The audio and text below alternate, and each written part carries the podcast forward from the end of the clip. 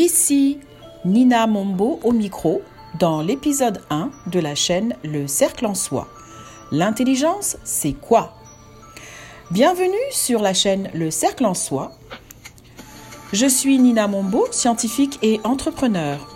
Cette chaîne propose des outils aux jeunes et aux adultes pour apprendre à mieux se connaître, à découvrir ses talents et ses passions, et pour oser être la meilleure version de soi-même.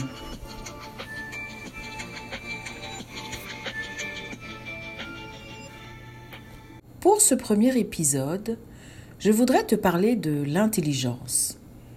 Et je te pose directement la question, qu'est-ce que l'intelligence pour toi? Ce n'est pas si évident de répondre. Et pourtant, on juge tellement facilement les personnes en disant d'elles qu'elles ne sont pas intelligentes, qu'elles sont bêtes, qu'elles ne comprennent rien, et patati et patata. Mais si on est honnête avec soi, on doit bien reconnaître qu'on a tous fait ça un jour, n'est-ce pas? Pourtant, sait-on définir l'intelligence? On la mesure avec le fameux QI, le quotient intellectuel. Mais plusieurs voix s'élèvent contre cela, car ce n'est qu'une mesure imparfaite qui ne prend en compte qu'une certaine forme d'intelligence, celle qui est fondée sur l'analyse logique, les mathématiques et l'utilisation du langage. Or, on sait qu'il existe plusieurs autres formes d'intelligence comme par exemple l'intelligence spatiale, corporelle ou musicale, etc. Albert Einstein, ce grand physicien du siècle dernier, connu pour sa célèbre équation E égale mc2, disait, je le cite, que le vrai signe de l'intelligence n'est pas la connaissance, mais l'imagination. Autrement dit, L'intelligence ne vient pas de l'accumulation de connaissances. Elle naît plutôt de notre capacité à utiliser notre pouvoir d'imagination. Cette affirmation implique que pour être intelligent, il ne faut pas rester passif. Au contraire, il faut faire fonctionner son cerveau. L'image qui me vient tout de suite, c'est bien sûr l'analogie avec le muscle. Si tu veux te muscler, tu dois faire fonctionner tes muscles. Pour l'intelligence, c'est pareil. Plus tu utilises ton cerveau, plus il devient fort. C'est ce que les recherches en neurosciences, cette discipline qui s'intéresse au fonctionnement du cerveau, ont montré. Le cerveau est un outil extraordinaire qui est en constante évolution. Dans le cerveau euh, d'un petit bébé qui naît, il y a à peu près 100 milliards de petites cellules qu'on appelle les neurones. Oui, 100 milliards de neurones autant d'étoiles qu'il y a dans le ciel. Ça donne le tournis quand on y pense, hein. Mais attends, tu n'as pas fini d'être étourdi par les chiffres. Chacun de ces neurones se connecte aux cellules voisines.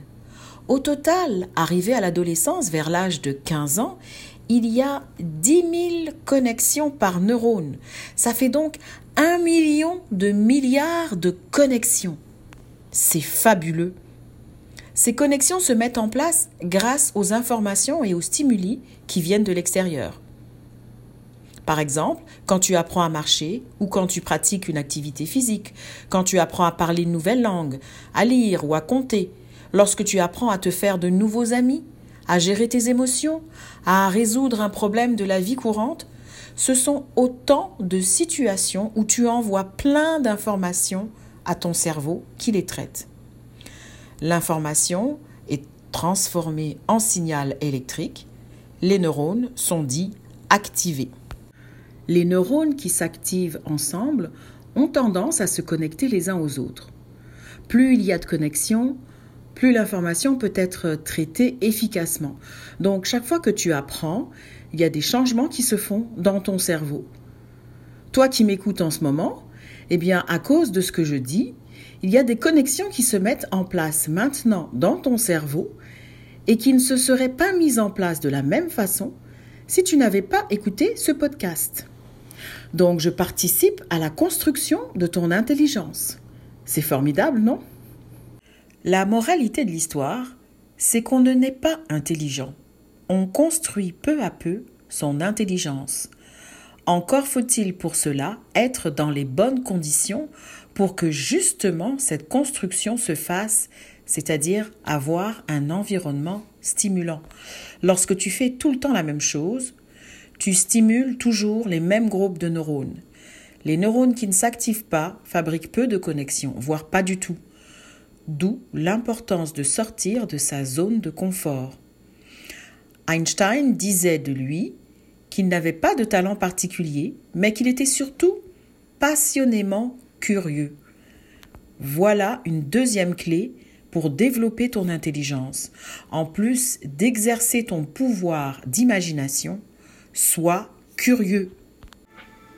Si tu veux aller plus loin, je te recommande deux livres accessibles pour les jeunes. Celui écrit par la neuropsychologue Annie Sancartier, 100 milliards de neurones. Le livre qui t'apprend à mieux apprendre. Et celui du généticien Albert Jacquard, c'est quoi l'intelligence, qui est en fait une BD. Voilà, tu sais maintenant que l'intelligence, ça se construit en pratiquant différentes activités, surtout celles qui nous sortent de notre zone de confort, et que c'est lorsque l'on apprend de nos erreurs que notre cerveau se muscle le plus. Alors si quelqu'un te juge en te disant que tu es bête, parce que tu as fait une erreur, tu pourras lui répondre ceci. J'ai fait une erreur, mais maintenant je l'ai comprise j'ai fait grandir mon intelligence.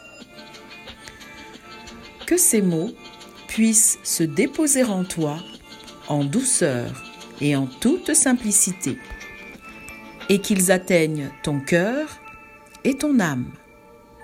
Pour te servir, Nina.